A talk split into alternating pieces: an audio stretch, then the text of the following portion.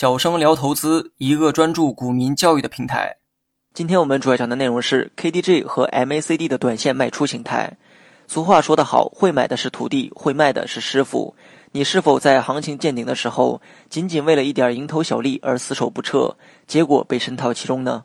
接下来我们就来讲一讲常见的见顶卖出形态，这可以帮助你在趋势走坏前尽早出货，确保最大的收益。首先我们要讲的是 MACD 死叉见顶信号。股价在经过大幅拉升后出现横盘，形成一个相对高点，投资者必须在第一卖点时减仓。此时判断第一卖点成立的技巧是，股价横盘且 MACD 出现死叉，死叉之日便是第一卖点形成之时。第一卖点形成之后，有些股票并没有出现大跌，这可能是多头主力在回调之后，为了掩护出货，假装向上突破，做出货前的最后一次拉升。判断绝对顶部成立的技巧是，当股价进行虚浪拉升创出新高的时候，而 MACD 却不能同步拉出新高，第二波红柱线的面积明显没有之前大，说明量能在不断下降，二者的走势产生了背离，这是股价见顶的明显信号。此时形成的高点往往是短期行情的高点，如果此时不能顺利出逃的话，后果不堪设想。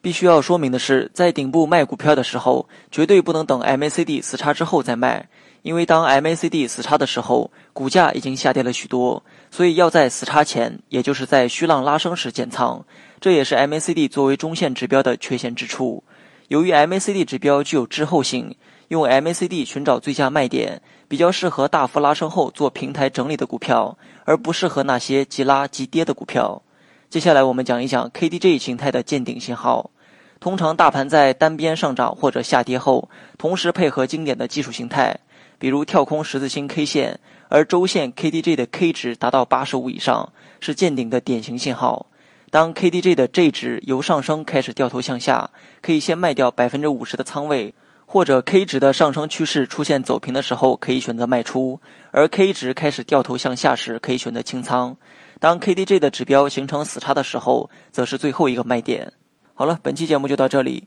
详细内容你也可以在节目下方查看文字稿件。